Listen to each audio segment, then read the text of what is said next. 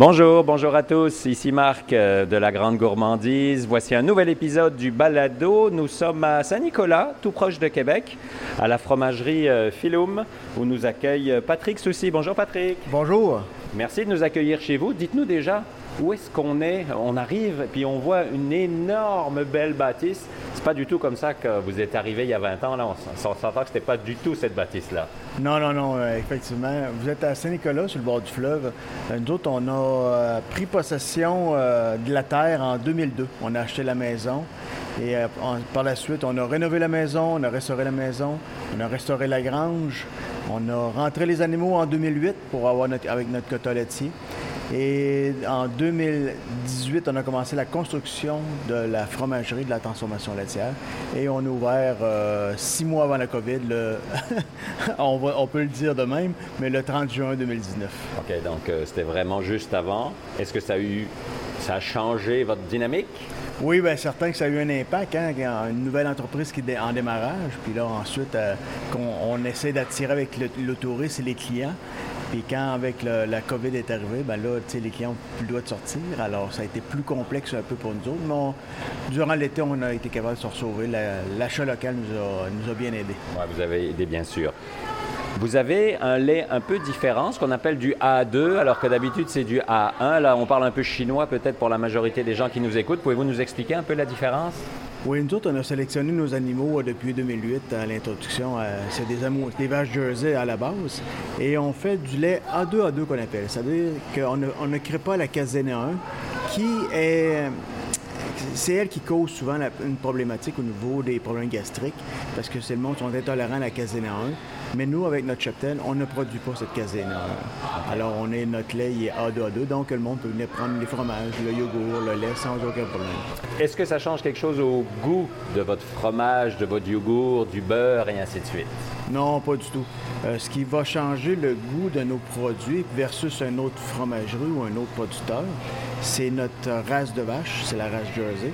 Donc un lait beaucoup plus riche, plus gras, plus protéiné, plus de calcium aussi en partant. Alors, euh, c'est ce type de lait. Et l'alimentation fait joue un rôle aussi au niveau des goûts qu'on va retrouver, des saveurs dans les fromages de garde. OK.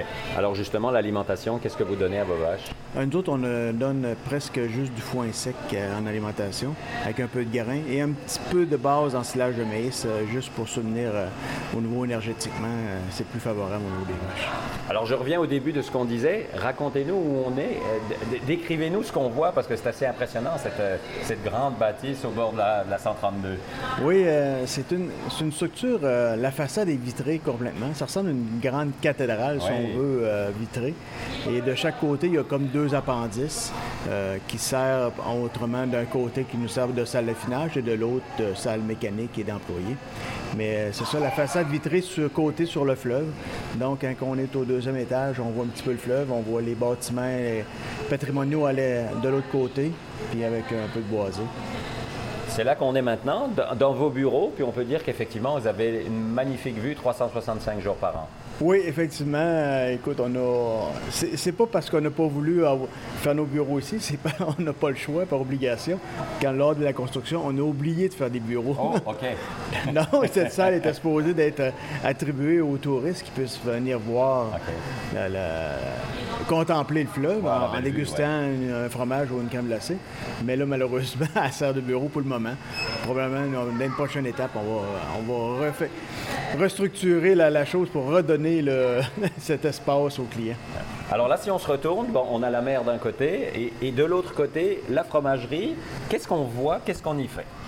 Bon, vous avez, c'est ça, euh, les pasteurisateurs, les presses. Donc, on fait à la base euh, beaucoup de fromage. Ce que vous voyez aujourd'hui un matin, c'est on, on, vient de faire du fromage en grains. Donc là, il est en train, il est, en train de, se saler. On l'a salé, mhm. puis on l'a brassé, puis là, il est en train de capter le sel pour, pour désengorger du lactose. Mais euh, en 80% 90% on fait que du fromage ici.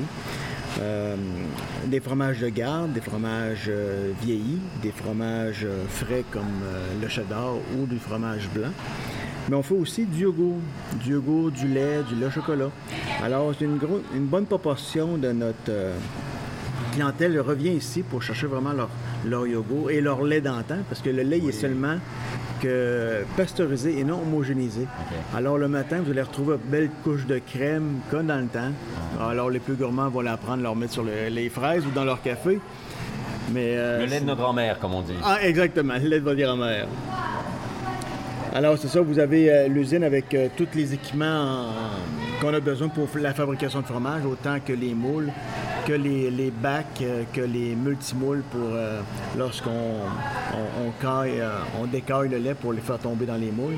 Et les pasteurisateurs, bien sûr, à batch qu'on appelle. Ouais. C'est un pasteurisateur que c'est une circulation d'eau qui vient faire réchauffer le lait. Et là, on monte la température pour la pasteurisation. Puis on la redescend par la suite pour faire notre euh, fromage, dépendant des types. Soit un type euh, pâte cuite ou une pâte pressée ou une pâte molle. Est-ce que c'est des fromages que vous faites vieillir? Alors, je parle pas des crottes, là, Non, évidemment. non.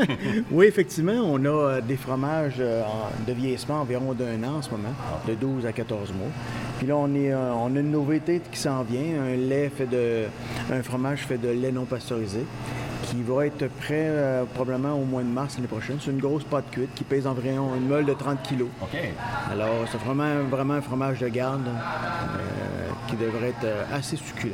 Alors, on dit non pasteurisé, mais pas, pas cru non plus. On est comment entre les deux C'est ça, il est chauffé légèrement Il là, est, c'est chauffé, ça? il est chauffé légèrement pour détruire une, une partie des bactéries, Oui, juste une mais partie, rebaissé assez rapidement. Alors que la pâte crue, euh, le lait cru, lui, est jamais cuit. C'est ça, la différence. Oui, il n'est jamais, pas- jamais chauffé. Jamais chauffé, oui, c'est ça.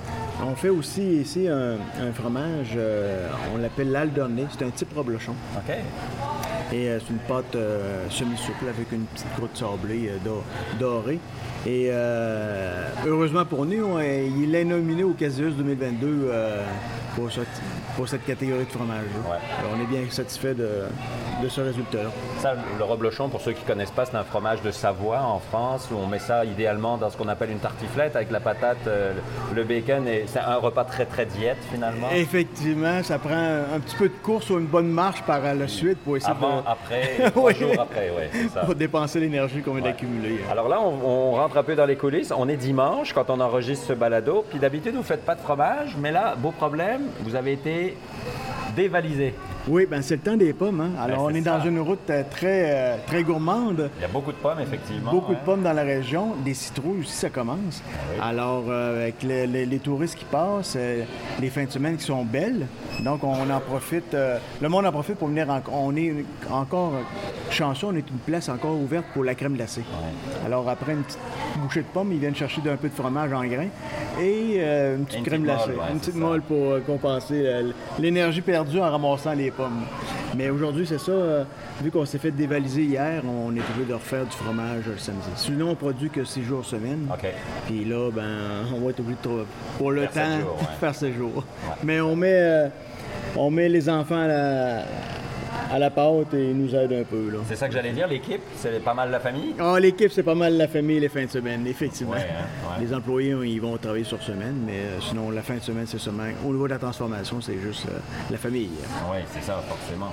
Et c'est quoi le défi, de, de votre défi au quotidien? là? C'est- c'est- Qu'est-ce qui vous, vous, vous freine un peu? Est-ce que c'est aujourd'hui aussi, vous, le personnel? euh, Oui, euh, ce qui nous freine, nous autres, c'est le personnel. on, est, on en attente des travailleurs étrangers depuis un an. OK. Et euh, ce qui nous freine vraiment au niveau de la production, c'est ça. On est obligé de ralentir la cadence dû au manque d'employés. Donc, on a une petite surchauffe en ce moment durant la semaine avec les, employés actuels parce que et on fait beaucoup d'heures, on fait beaucoup de, de- de fromage, beaucoup de types. C'est sûr que sont, sont très demandants. On est très demandants. Mais ils nous en donnent beaucoup, puis on est très satisfait de nos employés en ce moment. Qui nous- ils comprennent aussi la situation, ils savent que ça n'est que temporaire. Euh, probablement qu'au mois de novembre, il n'y aura plus de pommes et de citrouilles, fait que la ça. route va Ça va se calmer, ça va se calmer. Ouais. Mais euh, pour le moment, là, on- ce qui nous freine, c'est vraiment la main-d'œuvre. Alors, on a parlé des employés, on a parlé des machines. Parlez-moi du troupeau, ces fameuses vaches. Combien vous en avez? Oui, on a 60 vaches en lactation, on a 130 têtes totales. OK. Euh, le, le troupeau, en ce moment, il est en stabulation libre. Donc, ils se promènent euh, n'importe où dans l'étable. Ils sont sur des logettes de sable, alors ils sont couchés sur le sable. Et ils vont se faire traire par la robotique. On a un, un robot qui tire les vaches. Alors, euh, donc, mettons globalement, notre troupeau, il est, Quasiment autonome, ça veut dire? Il est quasiment autonome, puis c'est le nec plus ultra, mettons, de la- du confort animal. Parce qu'ils vont manger quand ils veulent, ils vont Ouais. se coucher quand ils veulent, puis ils vont se faire traire quand ils c'est un veulent. 4 étoiles. C'est un 4 étoiles. Mais, mais qu'est-ce qui fait qu'ils ont envie d'aller se faire traire quelque part? Yeah. Parce que si c'est un robot, il n'y a pas vous qui les appelez, venez, venez, là? Non, non, il y a deux, il y a deux facteurs qui, influencent pourquoi les vaches vont aller naturellement au robot. Un, il y a de l'alimentation qui Oh, tombe, donc ils ont du bonbon, un petit nanane qu'on appelle.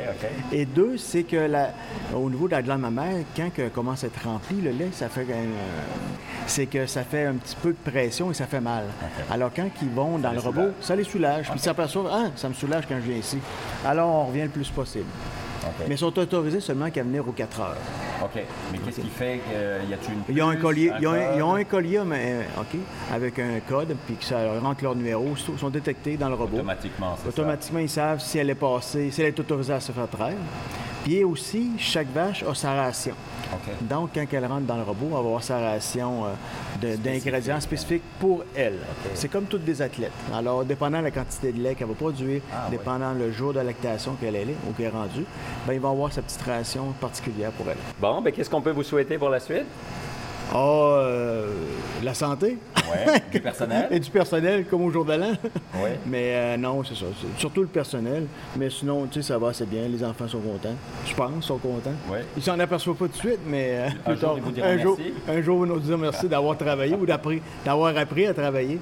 Mais non, euh, on a des gros développements, développements pour la, la suite, pour la, le Alors futur. justement, les projets, c'est quoi?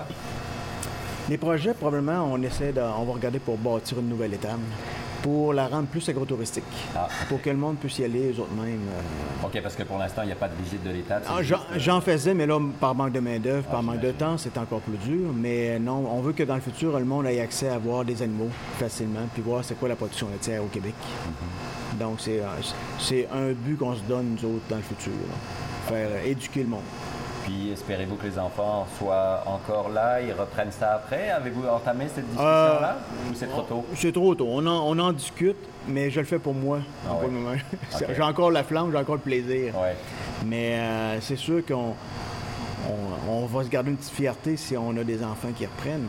Mais on le fait pas pour eux autres. S'ils veulent s'introduire dans la business, ça va nous faire plaisir, puis on va nous ouvrir les portes. Mais sinon, euh, il y a d'autres. euh, J'ai des employés qui ont, ouvert la- qui ont cogné aussi à cette Ah porte. oui, ouais, ok. Pour dire, regarde, on serait peut-être prêt Ça, à, être partenaire. Fait que oui, c'est plaisant pour ça. Parce que, on, on l'a dit, on est dimanche aujourd'hui, puis c'est un travail 7 jours sur 7, là, ou presque. Là, Oui, oui, c'est ça. Mais tout producteur agricole, que ce soit laitier ou peu importe, ouais. c'est du travail ce jour sur 7 en général, en général. Mais il n'y a pas juste le domaine agricole, il y a d'autres domaines aussi que vous pouvez. C'est souvent on le voit pas, mais c'est peut-être pas rémunéré, mais on travaille en arrière. hein. Oui, ben c'est ça, c'est ça. hein. Regardez-vous ce que vous faites un matin. Exact, on est dimanche vous êtes aussi. dimanche aussi. Merci Patrick Soucy. Bon, ça m'a fait plaisir. Et à vous qui nous écoutez, bien sûr, jetez un œil sur euh, site internet, réseaux sociaux. Philum, ça s'écrit P-H-Y-L-U-M. D'ailleurs, dernière question, Philum, c'est un mot latin, je pense. Hein? Oui, c'est un mot latin, ça veut dire lignée. Ça Oh, OK. Pour lignée croissante, lignée laitière, lignée de producteurs. Alors, on, aura veut tout décliner. Ah, on aura appris quelque chose. oui, merci. Merci encore à vous qui nous écoutez. On se retrouve dans deux semaines pour un nouveau balado sur les routes gourmandes du Québec. D'ici là, n'oubliez pas, mangez local. Bye bye tout le monde.